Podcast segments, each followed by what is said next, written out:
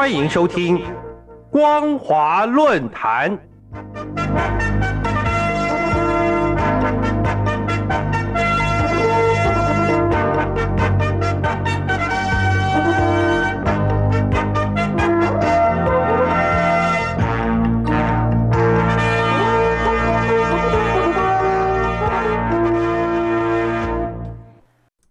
欢迎收听今天的光华论坛，我是兰玲。今天要谈论的主题是胡锦涛被带离会场这一幕，反映出什么事？中共二十大上个月闭幕，选出了两百零五位中央委员会委员以及二十四位政治局委员，组成了以习近平为核心的新领导班子。习近平本人也顺利连任中共总书记。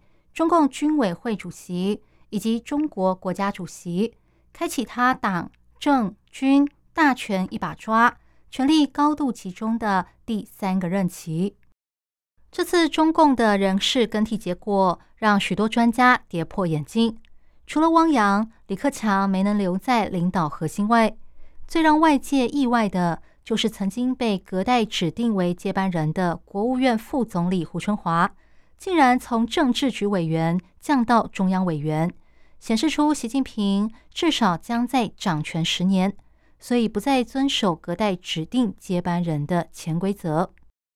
不过，更令人惊讶的是，中共前领导人胡锦涛在二十大落幕时，因为不明原因被当众带离会场，引发各界揣测。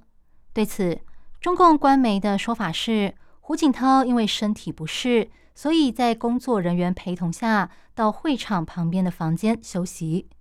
回顾当天的情况，坐在习近平左边的胡锦涛，起初跟栗战书交头接耳，接着栗战书伸手抽走了胡锦涛手边的文件，胡锦涛想要取回，却被阻止。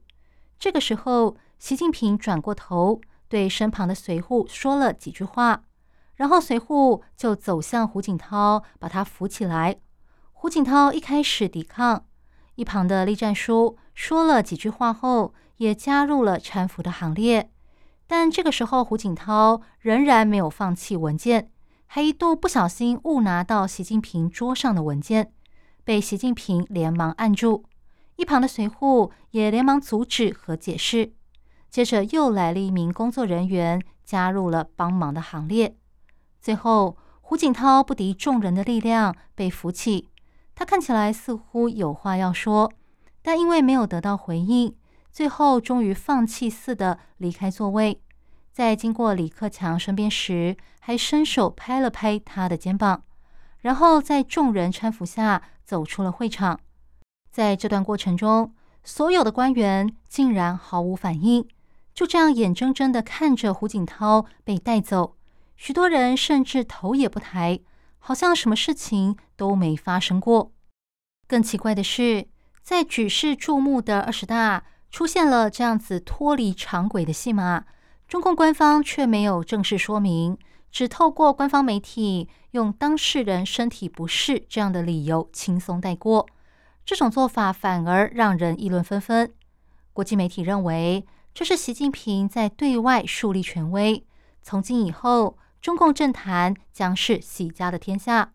所有的党员对胡锦涛被带离会场这件事情保持沉默，显示习近平已经全面掌权。所以，所有不同的声音都要消失，只剩下最高领导人唯我独尊的意志。对习近平来说，这固然是个人的胜利，但在另一方面来讲，也为中共中央的决策埋下了令人不安的隐忧。关于胡锦涛被架离会场这件事，由于中共的新一代领导团队没有列入汪洋和李克强，胡锦涛隔代指定的接班人胡春华也被排除在中共二十四位政治局委员之外。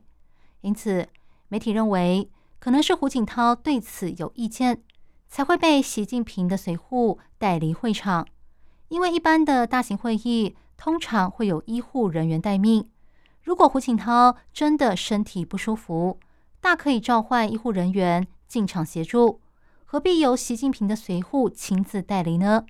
这里面显然有其他的考量。可想而知，在未来习近平总揽大权的期间，中共将走在他所谓的民族伟大复兴的道路上，试图跻身于世界强权中。不过，目前中国大陆正面临人口红利消失、经济发展停滞、金融动荡的不安情势中，在发展上面临着重重阻碍。加上新冠肺炎疫情爆发以来，中共当局严厉的清零政策，让外资退场、内资萎缩，一些被封城的地区，甚至连基本的食物供应都出现问题，远比不上胡锦涛主政的时代。先前在北京四通桥上出现的抗议布条，上面写着“不要核酸，要吃饭；不要风控，要自由；罢工、罢课、罢免习近平”。为中共当局的施政敲响了警钟。如果再不有效应对疫情情况，逐步开放管制措施，那么可以想见，社会大众将会挺身而出，透过政治改革来复兴胡锦涛时代的经济繁荣。以上是今天的光华论坛，今天探讨的主题是胡锦涛被带离会场这一幕反映出什么事？我是兰陵，感谢您的收听，我们下次再会。